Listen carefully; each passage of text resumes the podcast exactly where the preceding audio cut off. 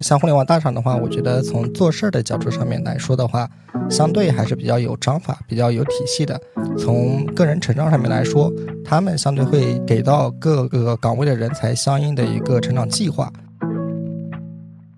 大家也都知道，九九六、零零七这些关键词在互联网大厂的一个出现的频次非常高，所以身体素质也非常关键。那其实我身边确实有一些小伙伴，呃，还是因为身体的一些原因会选择离开这个行业。比如说大厂也会特别的卷，面临三十五岁退休的这样的一些问题，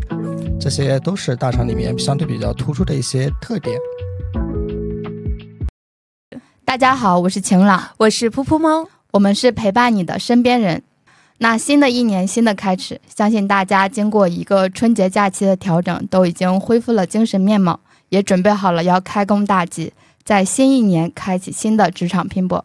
但是如果想要在职场上一路顺遂，及时调整自己的职场信念感，还是挺重要的。是的，所以这一期我们身边人邀请到了卖卖运营领域影响力行业第六的达尔文，来为大家分享一些职场相关的生存指南。那下面我们就请达尔文做个简单的自我介绍。Hello，大家好，我是达尔文，现在还是一位大厂运营，然后曾经的话也是在途牛、百度、字节、美团这样的公司担任运营专家、运营 leader 等等岗位。然后我也是毕业于同济大学的 MBA，现在是麦麦的一个小的 KOL，然后曾经也被克劳瑞 CIO 达人提名上榜过。对啊，我感觉你这个作为职场人，这些 title 好多，听起来就很厉害，真的就是很运营专家的感觉。那我就想问一下达尔文，就是你在这么多互联网大厂都任职过，那你觉得这些大厂都有哪些共同点呢？能不能展开讲讲？嗯，OK。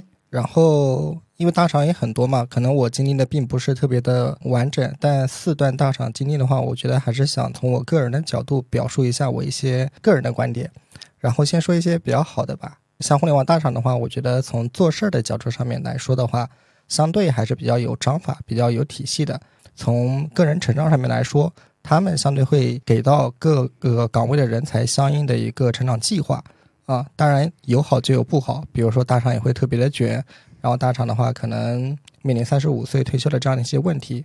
这些都是大厂里面相对比较突出的一些特点。那达尔文，你觉得就什么样性格和能力的人更适合大厂呢？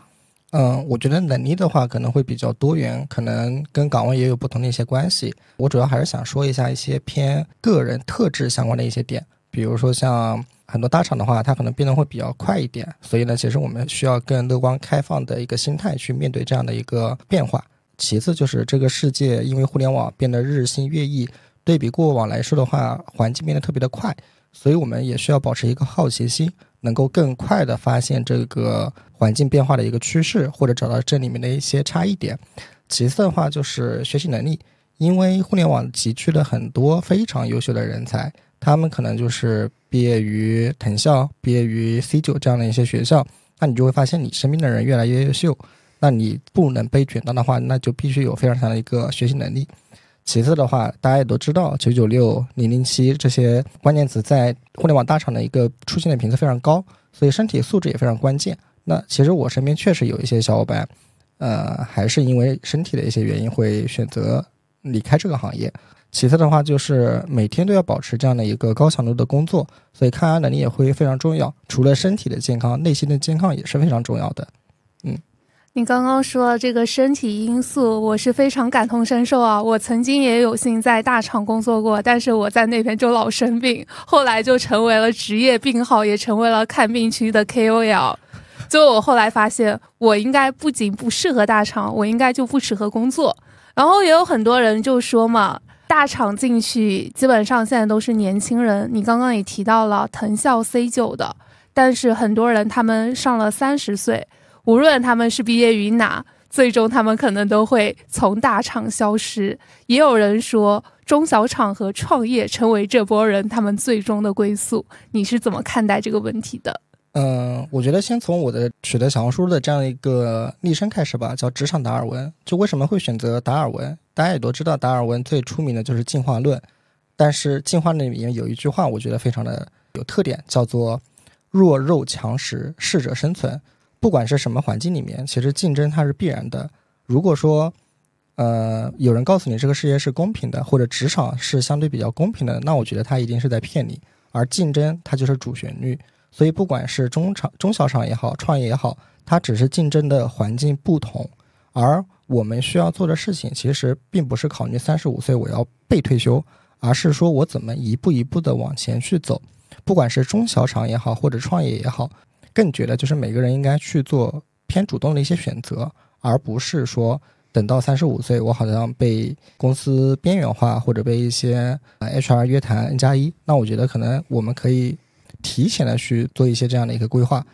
创业也好，中小厂也好，它并不是一个叫做绝对好或者不好的一个选择项，而是说每个人都需要找到一个更适合自己的一个发展路径。所以我觉得要把选择权放在自己手里面，从而去规避三十五岁这个坎儿。当然就是。我并不觉得说在三十五岁一定要在大厂，或者一定要在去创业，或者在中小厂。我觉得找到更适合的一个发展路径，这是最重要的。是的。但是最近也不知道是什么个原因，感觉媒体好像也是跟三十五岁的职场人杠上了。就是不管是打开虎嗅啊，还是一些个人公众号，很多公知他们都在讲被裁的中年人，以及很多大厂员工。纷纷的就涌入了国企，甚至是他们在三十五岁之前想要去继续去考到体制内。现在这个大环境，可能我觉得也不一定体制内就代表稳定，因为我最近看到很多体制内的一些内部信息的话，他们都已经有在做一些裁撤的动作了，也做优化吧。我感觉就是很像爸妈年代的那个下岗潮，就是如果你整体大环境都不稳了，你在哪里可能都是不稳的，所以还是要像达尔文说的一样，就是提升一下自己的一个。竞争力，掌握这个主动权，就不要太被动。反正我就我现在觉得，就是如果我刚入职场的话，我就想提前五年规划我五年之后的一个职场生活。但是不是计划赶不上变化吗？而且职场真的还挺残酷的。那我们就直接进入到下一趴职场真相。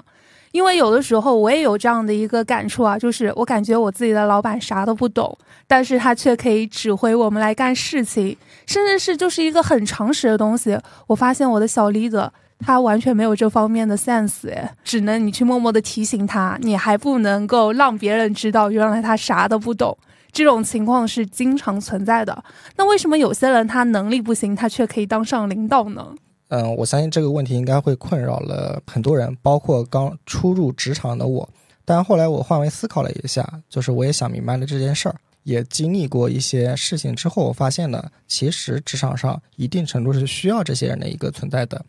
这为什么呢？首先就是一个公司，嗯，它是一个叫做庞大的组织，每个组织上面信息的最上层的信息的决策，到最下游的信息的执行，其实每个环节每个人所承担的一些。责任跟义务是不一样的，所以在这个点上，你的 leader 可能有一些你没有的信息差，但是同时你 leader leader 也可能会有一些你没有的信息差。那这些信息差里面，他究竟做了怎样的判断？其实我们是不得而知的，这是一个点。第二个点是什么呢？举个具体的例子吧。那有时候我们就是叫做中间层的管理特别难做，为什么呢？他既要做事儿，又要去做信息的拉通。又要去做战略承上启下的一些落地，但是往往在这样的一个大环境里面，他们会变成怎么样的一个人呢？就变成一个信息整合的人。整合的是什么呢？整合的是他老板的方向、喜好啊。当然，喜好这个词为什么要特意说出来？因为很多时候，呃，下属给上属提供的不一定是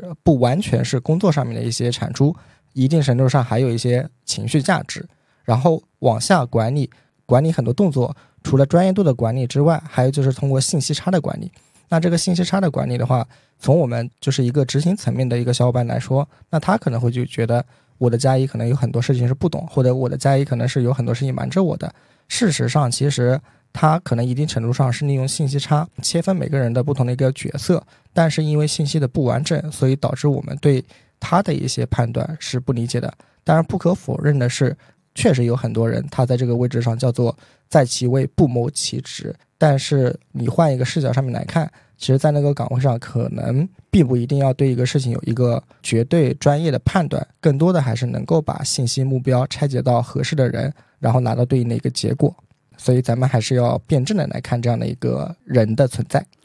对，因为达尔文说的这个层级特别多，因为从上到下，他肯定会有一个信息折损的问题。有很多那个就是领导，他确实是可能就是给上层提供了更好的情绪价值，可能他更好听话，更好去管理，那他就是可以在这个位置做到这，因为这个就是比较主观的嘛。那老板肯定希望就是啊，谁给我提供的情绪价值好，那我肯定就是用它嘛，就是要换不同的角度去感受的一个问题。我突然想到我的前领导，他是一个八零后吧，他以前在上市公司也做到过副总裁这样的一个角色。他当时给我们开的第一堂会就是你在公司的价值就是帮助老板成功，我就觉得这个是妥妥的超级会提供情绪价值给到老板的，所以我们的当时老板特别喜欢他，因为他主导的就是帮助领导成功，而并不是让你的简历变得更好看，为自己而打工。有时候领导他们开会啊，可能突然会有一个拍脑袋的想法，那他下面的层级可能就要负责把他这个拍脑袋的想法，就是要变成可落地、可执行的，所以他就是能够帮助老板提供这个解决方案吧。我觉得，那我还想问一下，就是达尔文，因为现在职场上也比较多有个词嘛，叫职场老黄牛，就是他们是在职场上比较任劳任怨，然后也加班加点，但这种人反而就是通常他们是得不到老板的提拔的。这个是为什么？我觉得想一个点，做事儿每个人都可以做事儿，但是事情做的怎么样，每个人做的一些结果是完全不同的。怎么样来理解这句话？同样的，比如说我去买一个苹果，我就告诉老板我去买了一个苹果，但是你包装一下，我跑了十公里去买了一个进口的苹果，你觉得这个怎么样？是不是比上一个感觉上更好一些，对吧？那假设你再包装一下。我骑车骑了十公里，去买了一个日本独有的苹果，然后这个苹果它的包装怎么怎么样，然后它的背后的故事怎么怎么样？那这个时候你把这个苹果递到了想要它的人手里面，你想他的感受是什么？反过来想一下，就是叫事情做成、做好、做得漂亮，它是三个不同的概念。所以我觉得任劳任怨、加班加点得不到老板的提拔，这个其实一方面是从自己身上去。看一下，就是我所做的事情是否是有亮点的？为啥呢？因为你要汇报，你要跟你的职级或者同岗位的人去 PK，你是不是做的事情更有亮点？同样，你的老板他也需要汇报，你老板的老板也需要汇报。因此，事情做好它是叫做基础，事情做得漂亮那才是加分项。往往职场上面其实更多的还是看加分项，尤其是像在中厂、大厂这些每个人都相对比较优秀的一个情况下。很多事情大家都是能够做得到的，但是做得漂亮这个事情还是相对会比较难的。嗯，当然反过来说啊，就是还有一个点是什么呢？就是叫做缺乏沟通。因为你做的事情做得好，做得漂亮，但是你的老板没有感知，是因为很多时候他看了业务线很多，信息很多，那他没有关注到你，这就导致了你可能得不到这样一个被提拔的机会。刚刚达尔文说的让我想到了一句话，叫做“会哭的孩子有奶吃”，就是还是要经常性的跟你的领导要有这样的一个反馈。另外，我也想到了一个问题，就是大家还是要加强会讲故事的这个能力。你有的时候你做的好不如你说的好，甚至是他连 PPT 都没有什么，他就靠着那一张片子，反向给老板画大饼那样子，说一个非常好的一个蓝图给到老板去听，那老板自然也会更喜欢这样的员工。那我下面有一个问题是来自我们听友群的，我们的听友想知道，如果他是不懂变通，只知道本分做事的员工，这种人他在职场里是不是处于弱势的这样的一个状态？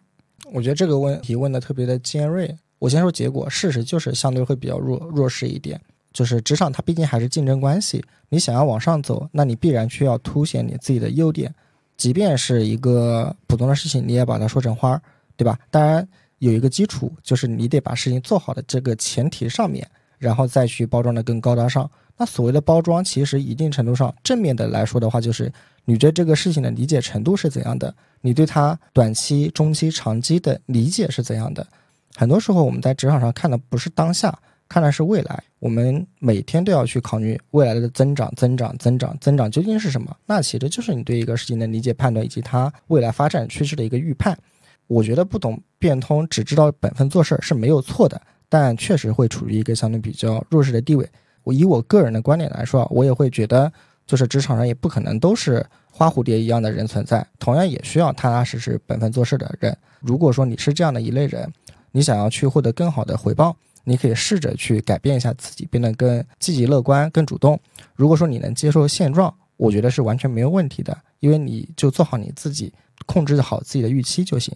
嗯，达尔文说的这个，我感觉真的是，就是每个人可能职场上都需要那种引路人的角色在。如果有这种角色在，可能你在职场上的开局就会更好一些。因为我们现在就是在学校里的基础教育和我们在职场上实际能够用到的技能还是比较脱离的。然后我之前也都是经历过比较多公司嘛，然后观察到一个现象，就是职场上都有这个站队的情况。就是我想问一下，就是达尔文，你觉得在职场中是一定要去站队的吗？因为我之前有遇到过，我们公司他们就是站队站错，然后斗争失败了，他们站错队的人都被大换血的一个情况。我就是一个血泪教训啊！因为我的前领导宫斗失败了，我作为我领导下面的元老级别，成为了前朝的余孽，所以最终被赶出了那个公司。这样的事情其实发生的频次相对还不是特别低。但特别夸张的场景相对还是比较少的，相对比较体量大一点的公司，它是尽可能的去控制组织变化带来的或者人为带来的这样的一个影响面。站队这个事情，在我的认知里面，如果说你的老板也好，你的家人也好，他明明白白的告诉你啊，你以后就是我们这个 team 的，然后我们要怎么怎么怎么样，那我觉得你可以很明确的表达一下你的态度，不管是接受也好，或者不接受也好，我觉得可能就是需要表态。但同样，大部分时候，我个人还是会觉得把事情做好，不要去考虑战队这个问题会更重要一些。就事情的基础面，它决定了你在这家公司的立足之本。即便在这家公司可能因为没有站队也好，或者说因为站错队也好，但你换到另外一个环境里面做事儿，才是一个最基础的一个生存的底线。确实是这样，可能我们作为普通员工的话，还不涉及到就是特别高层这种站队的情况。可能我觉得中高层他们涉及的这个情况会比较多，那就想问一下达尔文，就是在职场上，就我们作为普通员工，有哪些红线是不能触碰的？比如说不能越级报告，不能随便聊一些私事之类的。我觉得职场相对还是比较敏感的一个环境，就除了工作之外的事情，都尽可能的少去透传。不管是我自己经历也好，还是我看到我身边的人的一些经历也好。其实你表达了越多的非工作之外的一些信息，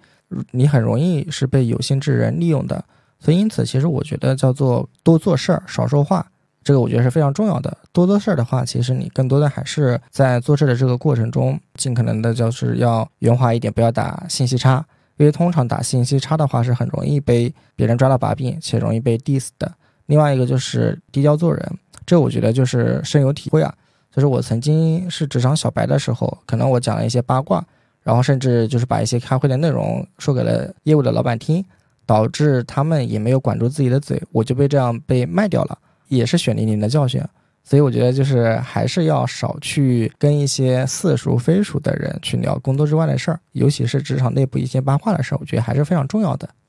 那我想问一下，那我们在职场里可以跟同事做朋友吗？其实这个问题我们也经常会被听友们问到。我自己的观点是，可能就是看缘分吧，不能特别交心。我觉得真的就是看缘分。我觉得还是做有边界的朋友会比较好。如果是非一个组，那我觉得可能大家能聊的话题会多一些。如果是一个组，它本质上其实是竞争关系。再好的朋友，在绩效考核、升职加薪面前，会有一些变味。永远不要去考验人性，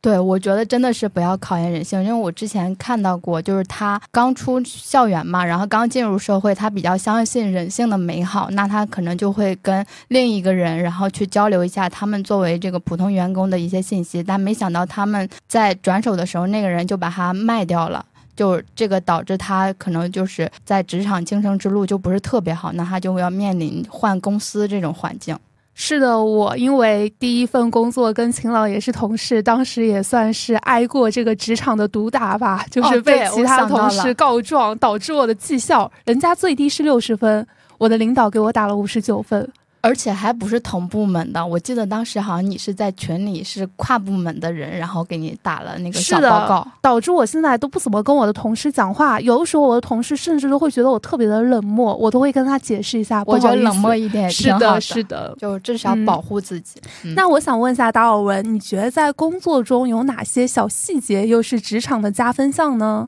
我觉得工作邮件的落实是一个非常好的习惯。其次的话，就是所有的事情叫做沟通，必须有记录、有确认。什么意思呢？就是你跟别人共识的事情，必须要有纸面的一些确认的话，不管是群聊也好，不管是邮件也好，这个是需要记录下来的。其次就是所有共识的信息，你需要去做及时有效的透传。及时有效的透传怎么理解呢？就是这个事情涉及到的关键的一些管理岗也好，决策者也好，你必须得让他们知晓，即便他们没看到或者忽略了，但这个时候其实你也能够保护好自己。还有一些什么细节呢？就比如说，在跟上级汇报的时候，那我们可能就是尽可能的言简意赅，有高度的提炼。比如说跟小伙伴沟通的时候，尽可能的能够去做一些换位思考，那等等这些很多的细节，其实我觉得还是需要一点一点的去摸索的。可能我也一下也很难一下子穷举很多。嗯对，因为这个之前我有跟我们部门的小伙伴说过，就是我希望他们就是能够用工具和方法去解决问题，而不是说遇到什么问题老来找我发泄这种情绪。然后我也让他们去跟别人。就是比如说跨部门协作的时候，一定要字面留痕，防止对方甩锅。尤其就是你跟跨部门协作的时候发的这些信息，所有的文字啊，都是要去斟酌一下的。而且在讨论问题之前，我觉得有一个很重要的事情，就是一定要先对齐双方对于这个基本概念的一个认知，要不然你如果大家认知不一样，可能就是驴唇不对马嘴，得出的结论是一样，但他理解又又是不一样的。对嗯，所以我理解，其实很多事情它需要落实到文档里，落实到邮件里面，完全可视化的一个有记录的过程是最合适的。对，这时候又体现了 SOP 的一个重要性。对，嗯一定要留痕。反正我每次跟他们说，我说不管你们做什么，我可以帮你们，就是作为兜底。但是你们在这种跨部门协同的时候，一定要留痕，这样我好知道就是这个事情进到了哪一步。那最近不是年会不能停这个电影也比较火嘛，所以他之前就是新东方年会上表演节目，他又就是翻红了。然后之前就里面就有有一句话表演是说，干得再好也不如那个会做 PPT 的。想问一下这句话达尔文是怎么看？在大厂中，就是晋升，因为都比较难嘛，那他们可能说有的晋升不是全看你是做事的能力，还要看你的关系以及 PPT 的讲故事的能力。是这样，我用我自己的一个亲身经历来说吧，因为在销售这种岗位，它是可以被衡量的。嗯你完成的绩效好，你排在前面，那你是理所当然的可以晋升。但是像一些职能岗位，比如说产品也好、战略也好、运营也好，其实能不能晋升，它取决于你的加二。而你的加二，你怎么样去影响它，就是在日常工作中你的影响力。这个影响力体现在哪儿呢？就包括日常的一些项目上，你跟你调动的协同方的一个人数，对吧？还有一些就是相对比较重要的一些项目，你能够拿到非常有效的可以输出的一些结果。而这些其实在整个相对比较规范的大厂里面还是非常重要的。关键还是需要看晋升答辩，因为日常的工作它可能占百分之六十，但而呢百分之四十是决定你能不能升的这样的一个场域。在这个场域里面，你肯定需要去更好的展示一下自己，而展示的是什么呢？其实就是，就像我刚刚提到的，就是你对一个事情的判断跟认知，你对某一个业务短期、中期、长期的一个理解，那这些都是需要你去在 PPT 里面去呈现。而 PPT 说白了，它其实是叫做思维的一个延展。PPT 的结构，PPT 的这样的一个呈现，它其实也一定程度代表你的这样的一个能力。虽然我也很排斥写 PPT、写文档，但不可忽略的是什么呢？你怎么快速的让别人能够了解到你，了解到你的认知的深度，了解到与你对于专业的领域的这样一个判断能力，它就是体现体现在你的文档或者 PPT 里面去。包括我在像美团、字节这样的一些公司里面去晋升的时候，呃，像字节可能没有给你一个标准的 SOP 或者标准的模板，像美团的话，它可能会给你一个模板，让你能够在这个模块里面去发挥。而这个模板它其实是非常有结构，但是在这个模板的框架的下面，你对于这样的一个业务也好，对于这样的一个产品也好，对于这样的一个叫做职能的理解也好，判断出来的一个结构就是差异很大。所以这个时候，我觉得日常做事重要，但是在最后的汇报 PPT 成绩上也是非常重要的。单纯的看 PPT，这个有点有点叫做过度解读了。嗯，是的，我有的时候觉得 PPT 做的太好看了，就会引发一个没有必要的内卷，太形式主义了。大家都是去关注这个 PPT 它做的够不够精美、好不好看，而并不是 PPT 里面的一个比较核心的一个内容。那我们接下来就进入到我们的第三趴，希望达尔文能够给到我们一些职场新人一些关于职场上比较有用的建议啊。同样是来自我们听友群的，有小伙伴问：那作为一个刚刚毕业一到两年的职场新人，他应该怎么去做才能让他的老板看到他？我觉得关键词是叫主动、真诚跟认真吧。主动的话是。你不要等着你的老板或者等着你的 HR，等着你的部门负责人来跟你沟通，你更多还是应该主动的去跟他去沟通。沟通的内容其实不管是工作也好，工作本身也好，还是个人的职场发展，你的诉求也好，又或者你甚至一些你觉得能分享的一些个人的一些困惑，我觉得也是可以去沟通的一个点。因为每个人都是一个活生生的人，他可能并不完全是关注工作本身，有的时候。就是就就又说回到战队这个问题去的话，你想你怎么样能够让别人愿意拉你一把？可能更多的还是对于你这个人的认可，而对于你这个人的认可又不仅仅体现在工作本身。所以我觉得主动去展示你自己，展示你自己好的那一面很重要。真诚是什么呢？真诚我理解其实还是要相对坦诚清晰一点。你有什么诉求，其实你可以直接去表达。就我们主动的去表达自己最真实的一个诉求的话。如果不 OK，你你起码还有一个主动选择的过程。如果说我一直不真诚的去表达我的观点，一直在掩饰我，一直在暗示我的老板，那他选择性的忽视，其实浪费的还是自己的这样的一个时间。然后最后一个点的话就是认真，认真的话，我我觉得事情做好是认真的一种，然后职场的态度，你学习的态度也是认真的一种。然后认真，为什么我要把这个字放在这儿呢？往往我们作为一个管理者，或者作为一个部门负责人，我来看你下面的这些小朋友的时候，我就会觉得有没有那种当年我们上学的那种拼劲儿，其实很重要的。我们选择一个能够同行的人，不仅仅是他能够把一些基础面的事情做好，还有也会去关注一下他的潜力。那认真这个词就会体现在他未来是否有那个主动提升自己的这样一个意愿。如果你能够很好的展示这三点的话，我觉得相信你跟你的主管也好，跟你的部门负责人也好，沟通相对都会比较顺畅一点的。嗯，明白。那我能不能理解为认真？它其实也是另外一种方式来反映你的一个职业专业能力。是的。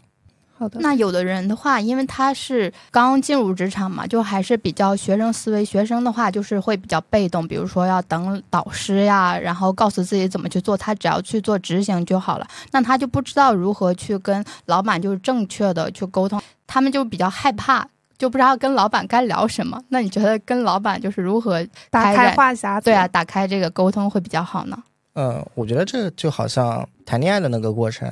啊，对吧？一开始的时候，大家先认识，认识完了之后，先去寻找一些共同的话题。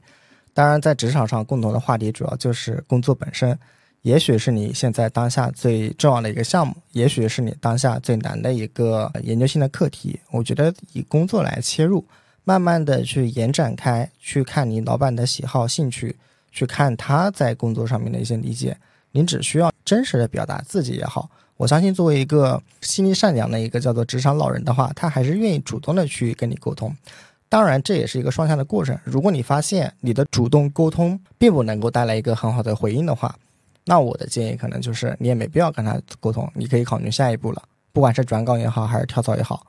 我觉得有的时候气场相投也很重要。有的时候就是跟这个老板处不来，我觉得最好的方式就赶紧跑路。有的老板的话，他真的就是你看着冷冰冰，跟他去交流，发现他也还是冷冰冰的，就暖不起来，就可以就是从自身的发展角度去可能考虑换一个环境。那现在整体大环境都不太稳定嘛，就是尤其最近开年这个整体的这个股票啊、基金走势也不是很好，然后大家就会很忧虑，就说哎，我要不要换工作呢？所以大家就是对于这个如何提升自己的职场的安全感，然后让自己不被裁，然后能够在职场中比较稳定，这类的话会比较关注。那达尔文有什么建议吗？就是大家可以提升一下自己的竞争力，这样子。话题的话，其实我应该这样来拆开来讲。第一个就是叫做硬层面，硬层面的话就是专业度。专业度的话，我们通常会在某一个领域叫做纵深，比如说你是在广告是，又或者是你在那个用户运营里面看的是不是深，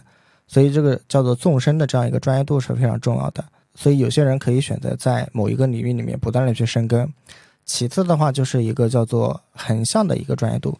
我也看过很多人是做商业产品的，然后转到了用户侧。用户侧就是，比如说像做一些偏社交属性的一些产品，偏呃社群属性的一些产品，也看到过一些做新媒体的同学，然后转岗去做了策划。那我觉得叫做横向的发展，也是一种叫做提升硬实力的一个重要性。往往我们的管理者的话，一般还是在横向这个领域发展的会比较好一点。然后像一些三十八、四十四十五这样的一些专家。他其实就是在自己的一个专业领域的纵深是非常够的，这个叫做硬层面。其次的话就是软实力这一块，软实力这一块的话，我觉得它就体现在沟通能力上。沟通能力的一个体现的结果是什么？你换下一份工作的时候，有没有人愿意去带你？我自己来举例子，比如说我换了这些大厂，其实只有美团这一份工作是我自己找工作的，而且我只是不想做广告这个行业，所以呢，我就自己去找工作了。那同时也很顺利拿到 offer。但其他的，比如说途牛也好，百度也好，字节也好，包括我现在的工作也好，全部都是我之前的一些朋友或者老板直接来定向的挖我的。所以我觉得沟通能力它就体现在能不能有一个大腿可以抱，能不能把您带到下一个环境里面去。那我觉得这也是叫做提升叫做职场生命力的一种方式，是非常重要的一个软实力。其次的话，就是我觉得整个职场的这样一个信息的管理。也是非常的重要的。所谓的信息收集跟管理的这个能力，体现在就是你知道这家公司的发展怎么样，或者你知道有哪些行业就是未来的发展怎么样。这个时候你可以前置着去做一些判断。比如说我我一开始可能刚开始工作不是那么好的时候，我就想得很清楚，我先去一家中厂，然后我要跳到互联网广告这个行业，再去一个叫做中小的公司里面，然后但是它发展比较好的公司里面去做一个管理者。其实我的刚工作的第一份工作是中介，后面去了一家创业公司，然后去了途牛。途牛其实只是我的跳板。当我去了百度之后的话，我也很知道，当时百度是如日中天。然后我在如日中天的时候，看到了自己的发展的潜力，加上我之前的同事也过去了，那我觉得这是一个非常好的契机。所以我去了字节之后，就做了管理岗。然后在字节做了三年之后，那以后觉得我想要去换一个行业，那我必须要刷一下 base。那这个时候什么机会更好呢？美团，所以这样的叫做信息的一个管理、收集跟萃取的一个能力，我觉得相对还是会比较重要。这样你可以前置的去做一些选择，而不至于等到环境不好的时候去做这样的一个被动的选择。那你这个信息萃取的话，你是比如说去看一些行业研报吗？还是说在跟一些在已经在那个行业中的人去交谈，获取一些信息呢？其实你在我的社群，你应该知道我 我是怎么样去做的。研报我是经常会发，嗯，不同公司的一些小伙伴，我交流的也会非常的多，并且呢，其实你要跳出你的行业视角，你要看到 GDP 的层面，你要看到投资消费领域的这个层面，你甚至还要关注到一些国际政治局势的这样的一些层面。当然，这个可能只是叫做一些信息的交叉验证，对信息的补充，就像你说的一些交叉验证。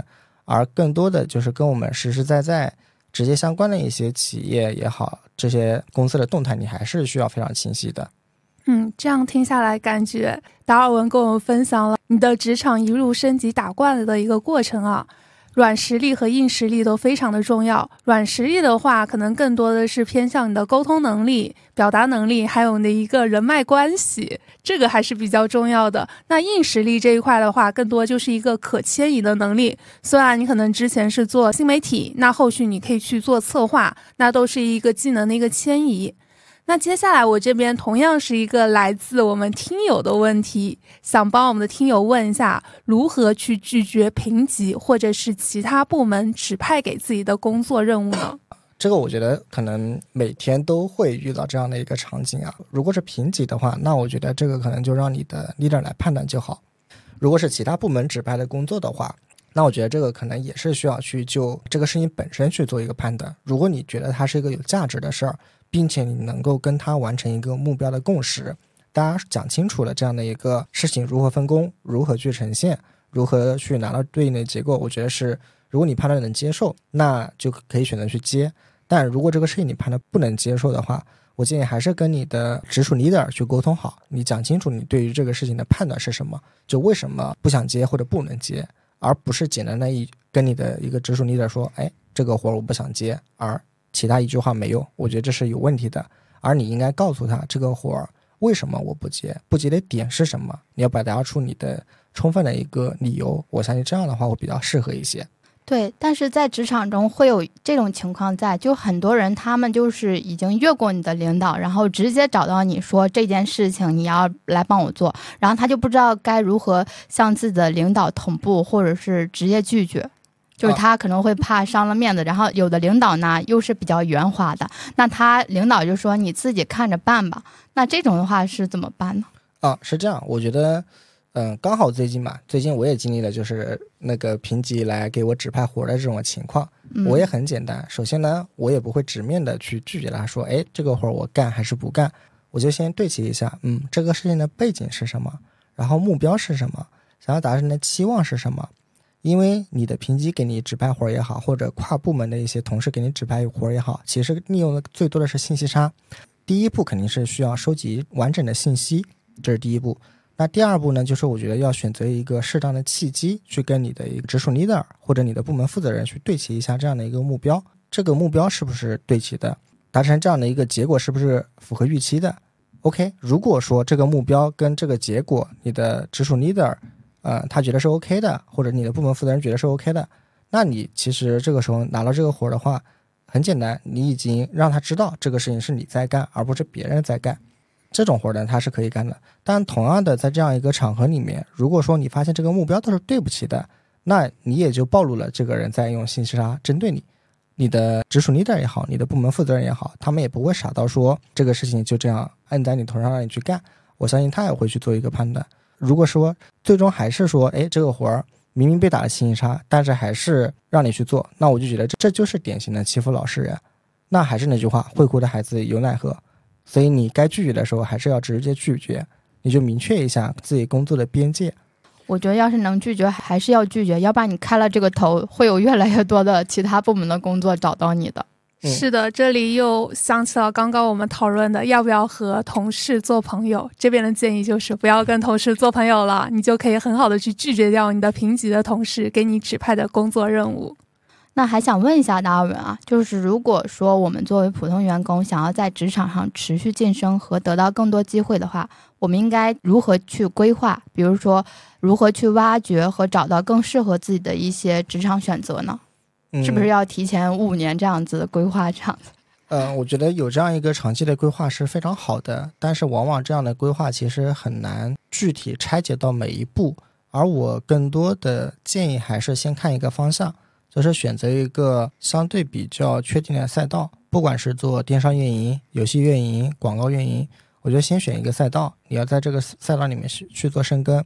其次的话，我建议还是先把眼前的小事情做好。就往往很多人他叫眼高手低，就是当你没有去证明你能够有能力把一件事情做好的时候，其实你的直属 leader、你的部门负责人是不太放心把一些重要的项目放在你手上的。而往往能够得到重要、能够得到晋升机会的这些人，在重要的项目上拿到结果的这些人，而之所以他们能够拿到这样的一个项目，当有一小部分人啊，他确实是因为是老板的嫡系或者老板自己人，这是必然存在一定概率的事情。但假设我们不是这样的一个人，我们在一个相对比较普通的环境里面去，那我建议还是去把呃事情做做好，并且就像我说的嘛。就是你除了事情做好之外，还要做漂亮，让你的老板知道这个事情你不仅能完成，而且能够完成的漂亮。你能够在他的视角上，甚至甚至是他的加一加二的视角上面去来看这个事儿，我觉得可能会更重要一些。职场晋升的话，它其实还是叫做有一定的技巧的。所以它并不完全说是需要被动的去接受这样的一个事情，而是更多的通过日常的一些工作的积累，主动的沟通，然后一些项目结果的复盘跟包装，我觉得这还是非常能够有机会去博到一个比较好的项目，拿到一个好的结果，然后得到一个比较好的晋升机会的。听了达尔文这个，我觉得作为普通打工人，我们从个体出发，就是我们还是要保持终身学习的这种驱动性的，然后提升自己的软实力和硬实力，这样的话在职场中就是可能性会更多，可选择性也更多。那也感谢达尔文今天分享的职场避坑相关的经验。那感觉职场确实也比较复杂，就是我们作为普通人，可能要学会打怪升级。那也希望分享的这些实用的职场经验，能够助力大家龙年工作都能够顺利开展，也祝大家顺风顺水顺财神，有钱有闲职场人。是的，如果你喜欢这期的节目的话，也欢迎大家评论、分享、点赞和收藏。那欢迎大家在评论区留下你的职场避坑小妙招。如果你对我们的节目非常感兴趣，且想加入我们的听友群，记得在 show notes 处和评论区找到我们制作人晴朗的联系方式。那这期我们就先聊到这里啦，我们下周二不见不散，拜拜，拜拜，拜拜。